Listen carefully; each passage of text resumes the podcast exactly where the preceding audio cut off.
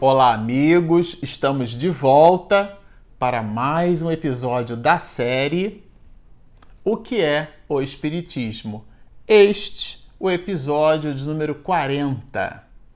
Bom, para você que está nos acompanhando no canal, nós estamos trabalhando metodicamente todo o conjunto de perguntas e respostas que Kardec colocou no capítulo 1 dessa obra. Nós lemos o pós-fácil da obra, lemos a introdução, lemos, lemos é, e agora estamos estudando né, todo esse conjunto de perguntas e respostas, e através delas, Kardec vai nos apresentando o conteúdo da doutrina espírita. E aqui, neste episódio de número 40, ele vai nos trabalhar a ideia de que não basta que os incrédulos vejam para que se convençam. Eu confesso a vocês que quando nós estávamos lendo esse material, com vistas à produção desse conteúdo, eu fiquei me recordando daquele episódio aonde é,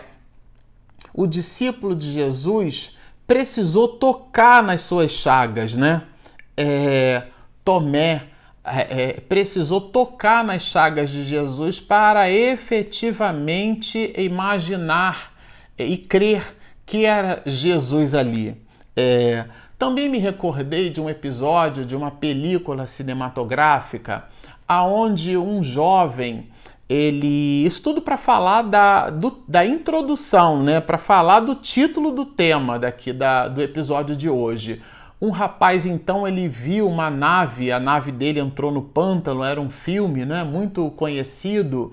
É, e ele estava sendo introduzido numa determinada prática e nessa prática ele aprendia a levitar objetos. E um determinado momento o mestre dele pede para que ele levite a sua própria nave que estava afundada no, no, num pântano.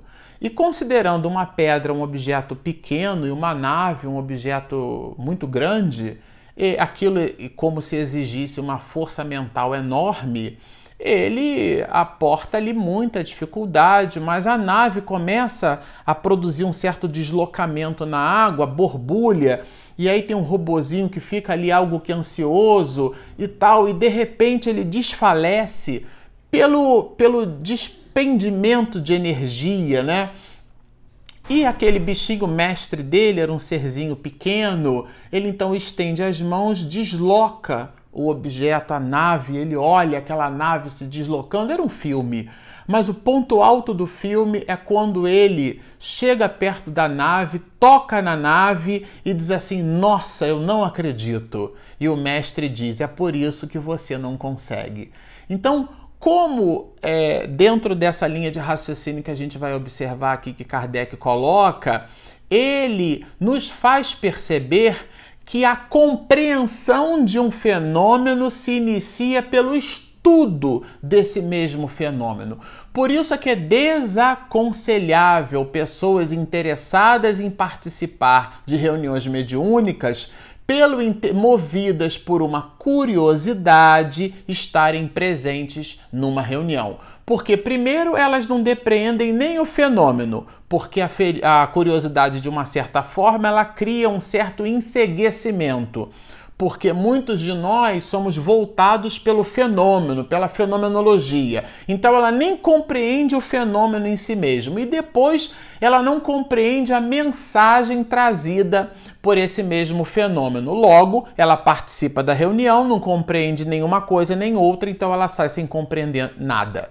E isso é ruim para ela e para as pessoas que ali participam, porque é, essa curiosidade é, é a ausência, é o contraponto da seriedade, e é justamente a seriedade que atrai os espíritos bons, porque são igualmente sérios nas reuniões mediúnicas. Isso é o motivo pelo qual a gente então não coloca a curiosidade como sendo móvel da participação, porque visita questões de frivolidade e Kardec sempre foi muito austero nessas observações e a gente deve conduzir reuniões mediúnicas com esse mesmo nível de austeridade. Mas por uma coisa ou por outra, é, o que esse visitante vai colocar é que algumas pessoas que, querem participar dessas reuniões e querem verificar o fenômeno acontecendo ali. E elas se perguntariam: por que, que a reunião não se dá do jeito que eu gostaria que acontecesse? Seria, por exemplo, por falta de fé? E Kardec vai fazer, na tradução aqui, tem um contraponto bem legal, né? Não é por falta de fé, é por falta de boa fé. Ele vai falar mais ou menos assim, né? É, apresentar, apresentam-lhes como motivo, dizem eles, a sua falta de fé. Então, será que seria por falta de fé que essas pessoas não, não presenciariam determinados fenômenos que elas estão tão é, inclinadas em percebê-los. Algumas pessoas até dizem isso, a gente citou aqui no início da leitura, lá no, nos primeiros é, episódios dessa série, que se a pessoa visse o fenômeno, ela então está, se daria por satisfeita, né? Mas, ao contrário do raciocínio que Kardec coloca, se você não tem o, entendimento teórico, é uma espécie de desenvolvimento das suas habilidades conceituais. Então, você precisa primeiro ter o conceito para depois ter o que desenvolver. Então, não é, em definitivo, a, a falta de fé.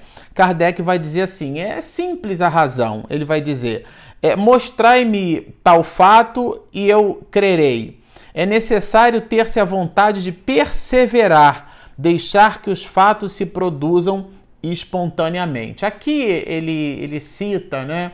Ele desenvolve uma linha de raciocínio no sentido de fazer-nos perceber que alguns, muitos de nós, quando participamos de reuniões dessa natureza, como aqui a do visitante que pergunta, mas meu Deus, eu quero que o fenômeno se produza logo, eu quero ver, eu quero compreender, eu quero assistir.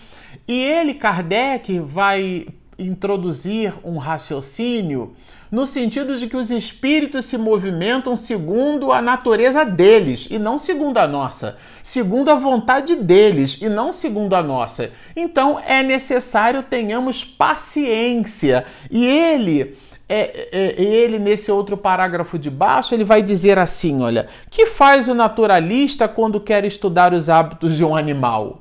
Isto é, ele aporta muita paciência.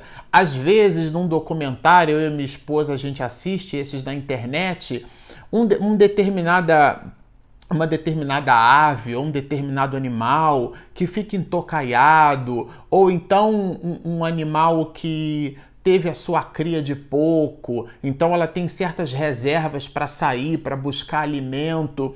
No contraponto disso, as imagens são tão específicas, as imagens são tão tão belas, tão bem feitas. A gente fica imaginando assim, né?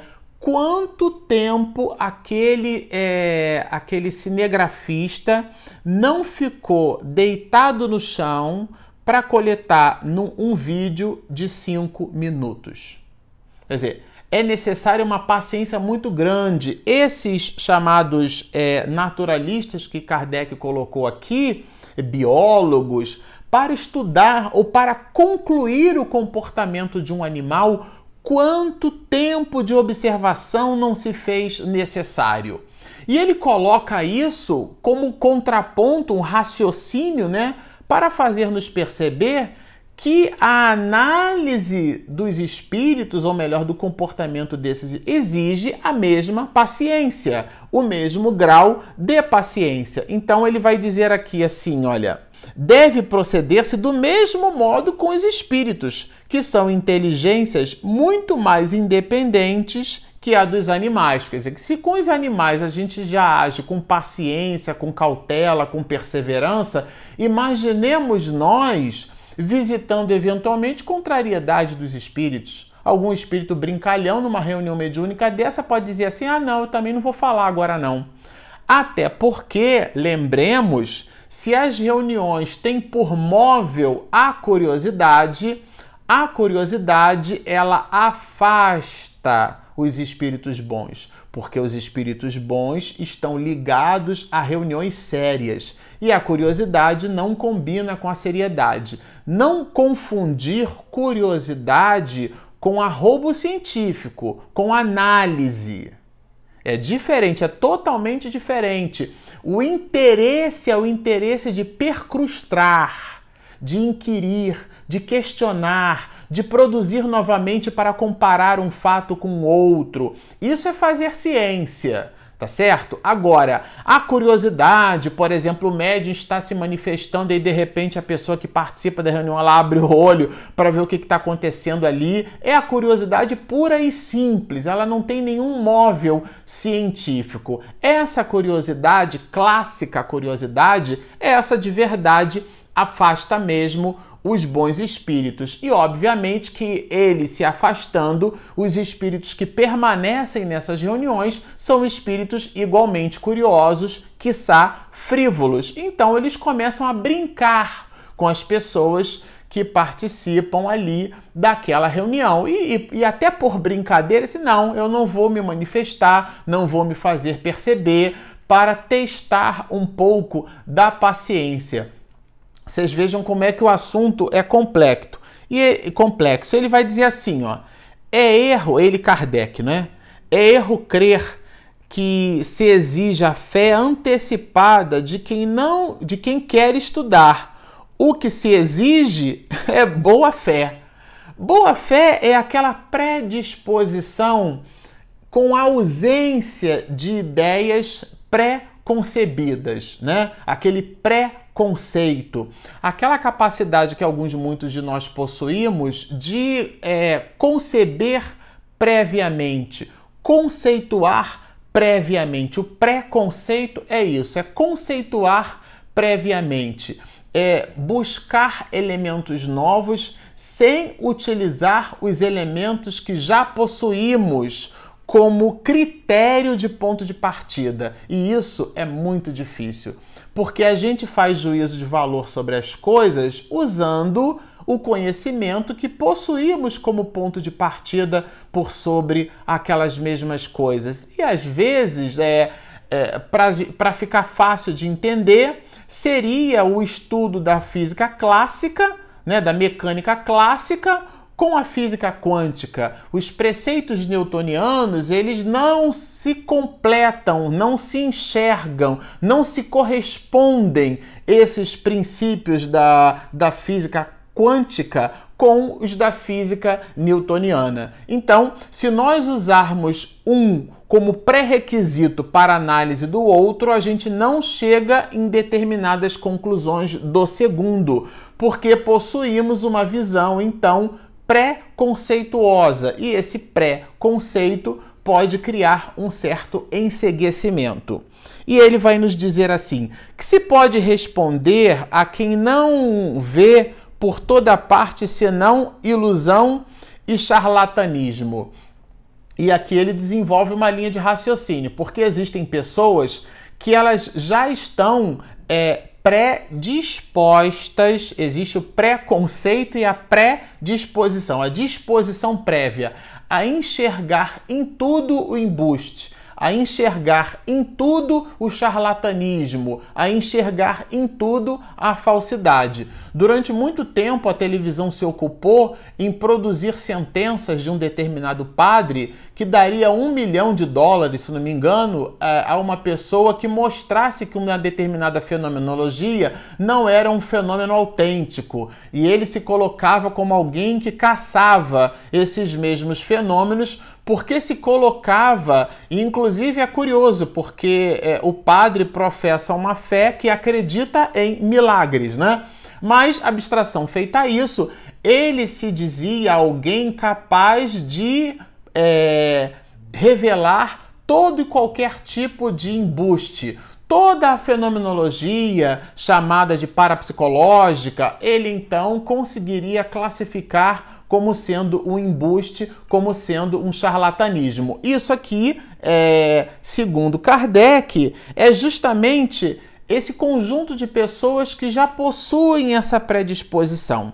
E ele vai dizer assim: quem de boa fé deseja observar deve, não digo crer sob palavra, mas abandonar toda ideia pré-concebida. É o que citamos aqui anteriormente, é o raciocínio do próprio codificador. E é interessante porque quando ele diz isso aqui, foi isso que ele fez. Porque o que Kardec fez ao longo do tempo foi abandonar a ideia pré-concebida, foi abandonar o pré-conceito. Ele vai dizer assim: olha, observar com paciência infatigável. Gente, quando eu li isso aqui, eu fiquei meditando. Paciência infatigável, sem fadiga. É justamente como ele colocou é, lá no início, né? Da, da, dos hábitos que um naturalista tem em relação a determinados animais. Há um cinegrafista que despende horas para capturar minutos de imagem, ou até mesmo é, mães que dedicam toda uma vida a um filho para, no final de suas existências, observá-lo vencendo-se a si mesmo. Então, são situações que nos exigem é, infatigável paciência, a análise, o estudo do comportamento dos espíritos. Por isso que o espiritismo ele é uma ciência né? É a ciência espírita. O espiritismo é uma ciência que estuda a natureza, origem e destino dos espíritos, bem como de suas relações com o mundo corporal, porque eles se comunicam conosco. Nós, os homens que estamos na Terra, quando da erraticidade, quando desencarnamos ou morremos, quando da disjunção molecular, voltamos para a verdadeira pátria, que é a pátria espiritual, e através de um médium, de um medianeiro, de um intermediário, poderemos nos comunicar com aqueles que permanecem na Terra. E essa comunicação não nos faz pessoas melhores. Então Kardec percebeu que as almas dos homens que se comunicam são as almas dos homens não é o fato de estarem no mundo espiritual que elas possuem um peso e um valor diferenciado, a não ser a opinião séria, a opinião estudada, que esse mesmo, é, que o próprio codificador analisa antes de, de publicá-las. Então, ele a Kardec, ele aporta aqui uma responsabilidade muito grande nesse processo, porque ele faz uma espécie de separação do joio é, e do trigo, né? Ele vai então falar dessa paciência infatigável e vai nos dizer assim: Dispondes vós de tal paciência? Ele pergunta para esse visitante. Isso aqui é uma meditação de uma semana inteira, que mais. Ele, Kardec, pergunta se esse visitante, se ele possui essa paciência. E ele mesmo, Kardec, responde: não, e direis, por falta de tempo. E eu fiquei pensando nisso, por que, que Kardec deu a resposta não e associou essa resposta com o tempo?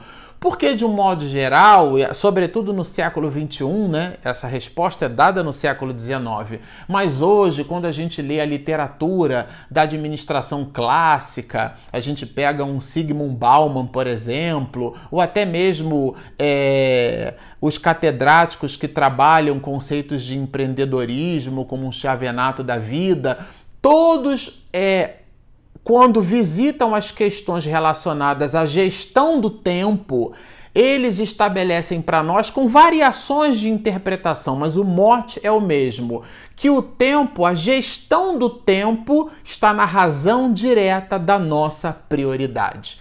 Então, quando Kardec diz aqui que ele não, que ele não tem esse homem, não tem essa paciência, né? Que é por falta de tempo, Kardec está nos dando o ensinamento. Todos aqueles de nós que não mergulhamos no estudo é porque não priorizamos esse mesmo estudo. E essa linha de raciocínio é tão de Kardec que ele vai colocar na introdução do, do livro dos Espíritos. A continuidade de um estudo está na continuidade a que se lhe é dada. Bom, Ficamos por aqui no episódio de hoje.